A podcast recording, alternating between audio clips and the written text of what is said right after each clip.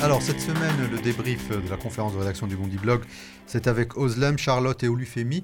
Euh, on va notamment aborder deux sujets importants, le, djihadisme, enfin en tout cas tous ces jeunes qui partent faire le djihad, et évidemment euh, le retour poussif, euh, qu'on le veuille ou non, de Nicolas Sarkozy en, en conséquence donc de la, de la présidentielle au sein de l'UMP. Quelques mots, Oslem, sur les djihadistes. C'est un, un, un, terme qui revient maintenant, qui est quasiment inscrit aujourd'hui dans le vocabulaire médiatique. Le djihad, les djihadistes, le djihadisme. Mm. Euh, il fait très peur à la population française d'abord parce que c'est un mot arabe, mais surtout parce qu'on a des images finalement de tout cela, donc tous ces jeunes qui partent euh, à l'étranger et qui participent donc à ces actes barbares qui sont donc euh, la décapitation. Oui, et je pense que ce qui fait peur et ce qui fait aussi un peu entre guillemets honte aux politiques, c'est que euh, la France et la Belgique sont les deux pays où il y a le plus de jeunes de cité ou de la campagne qui vont faire le djihad en Syrie. Donc on, on est, on est vraiment concernés.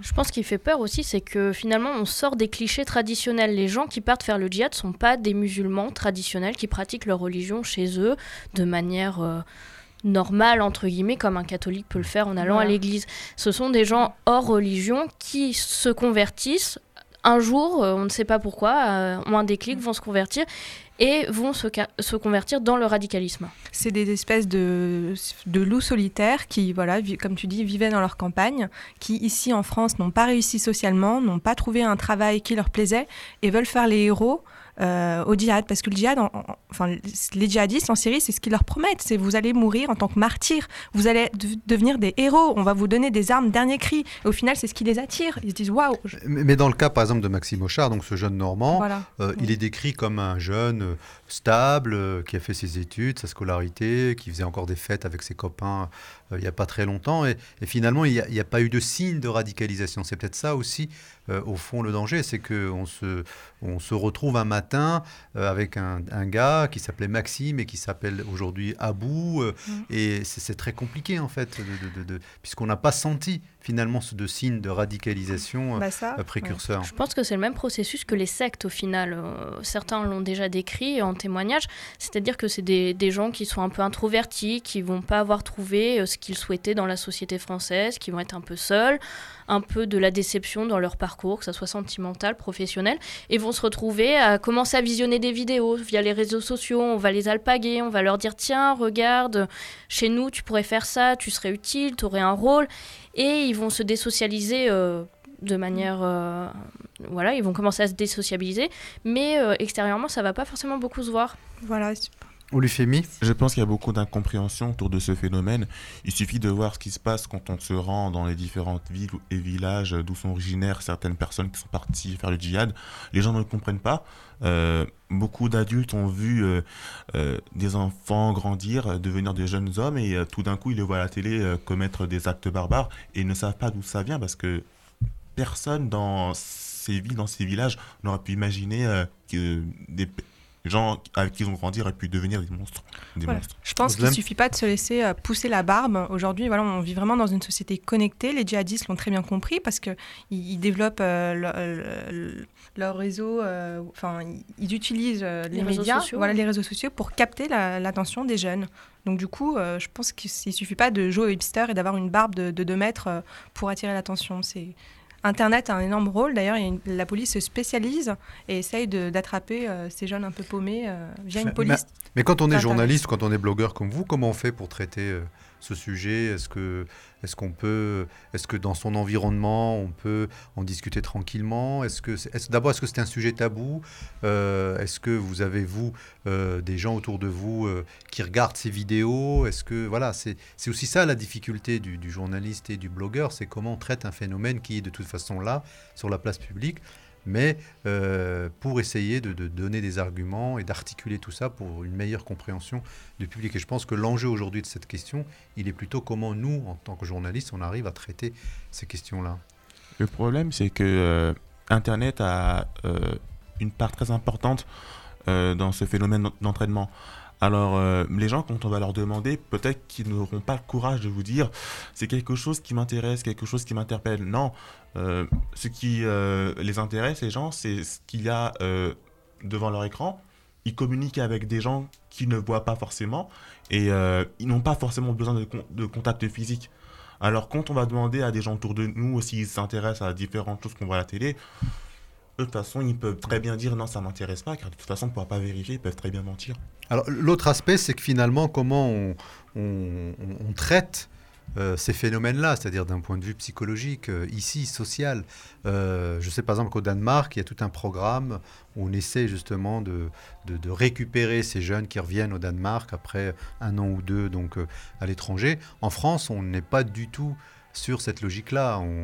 On a le sentiment que l'on sait à peu près combien de jeunes sont à l'extérieur, qu'est-ce qui les pousse, comme vous l'avez évoqué à l'instant, mais au fond, on ne sait pas quoi faire pour déradicaliser finalement euh, ces, consciences-là. Et d'autant qu'aujourd'hui, on parle beaucoup des jeunes qui partent, mais on ne parle pas beaucoup des jeunes qui rentrent, car beaucoup rentrent euh, déçus finalement de, leur mission de djihadiste, entre guillemets, qu'on leur a donnée, parce que la plupart qui partent, on ne leur met pas une arme entre les mains, évidemment. La plupart font des rôles subalternes, vont faire la cuisine, vont faire le ménage, et beaucoup vont rentrer quelques mois plus tard.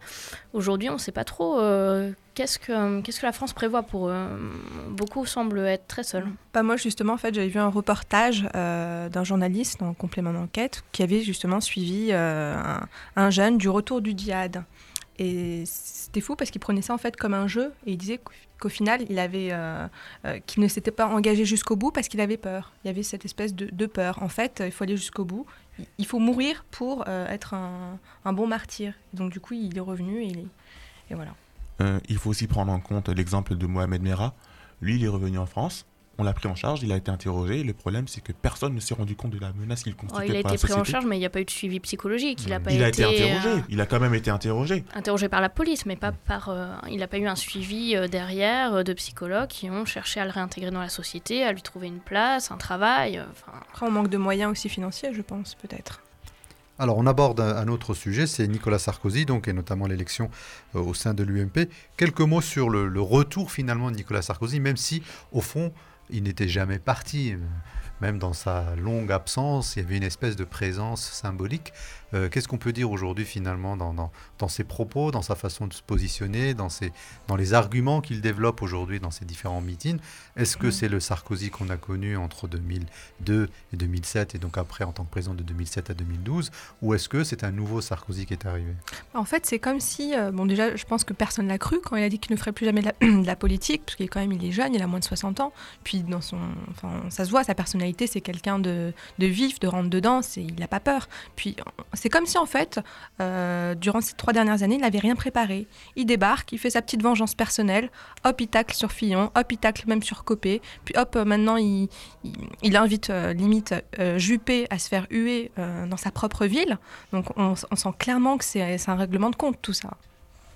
Le retour de Nicolas Sarkozy, certains le décrivent comme poussif, mais ce qui m'a surpris, c'est vraiment cette, cette scène à Bordeaux où Alain Juppé s'est fait huer dans sa propre ville. Euh, et euh, je ne m'attendais pas à ce que Nicolas Sarkozy soit autant adulé euh, chez le fief de son rival numéro 1. Ça m'a surpris. Finalement, on a l'impression que Nicolas Sarkozy est attendu un peu comme le Messi en France. on a tous les supporters, ils viennent en car, ils viennent à Bordeaux voir Nicolas Sarkozy, hué Juppé. C'est un peu étrange. Hmm. Mais, est-ce que ça ne vous surprend pas, vous? Vous avez tous moins de, de, de 25 ans ici finalement qu'un candidat, enfin qu'une personnalité politique comme Nicolas Sarkozy, avec toutes les affaires euh, dans lesquelles il est cité, avec le bilan finalement politique, il n'a pas été un bilan euh, très intéressant d'un point de vue politique, économique, euh, et, qu'au fond, Nicolas Sarkozy tente une, un retour et que ça ne pose pas de problème particulier. Est-ce que ça ne dit pas quelque chose de de la réalité finalement de décomposition de la classe politique. Mais finalement, je pense que les Français sont tellement déçus euh, du bilan actuel de François Hollande qu'ils sont, ils sont dans, dans cet état d'esprit du c'était mieux avant. Enfin, en tout cas, c'était pas pire. Donc, euh, on a un Nicolas Sarkozy charismatique qui euh, prenait la parole sur le terrain international, sur la scène internationale, qui paraissait quelqu'un de, de, très présent et qui a été rassurante, je pense, pour la plupart des Français et qui aujourd'hui est attendu attendu. Hein. Puis au final, quand François Hollande est arrivé au pouvoir, il s'est rendu compte que les caisses étaient quasiment vides. Et en fait, euh, ça a été, bah voilà, actuellement, il, il subit la politique qui n'a pas été menée, en tout cas économiquement, par Nicolas Sarkozy. D'où ce désamour, je pense. Parce que c'est lui qui tape sur les dépenses sociales, il, fait, il promet 50 milliards d'économies de taxes aux entreprises. Et en fait, tous les mauvais choix, c'est Hollande qui les assume aujourd'hui. Merci euh, beaucoup euh, Oslem, euh, Charlotte et Olufemi d'avoir fait le débriefing donc, de la conférence de rédaction du Bondi Blog.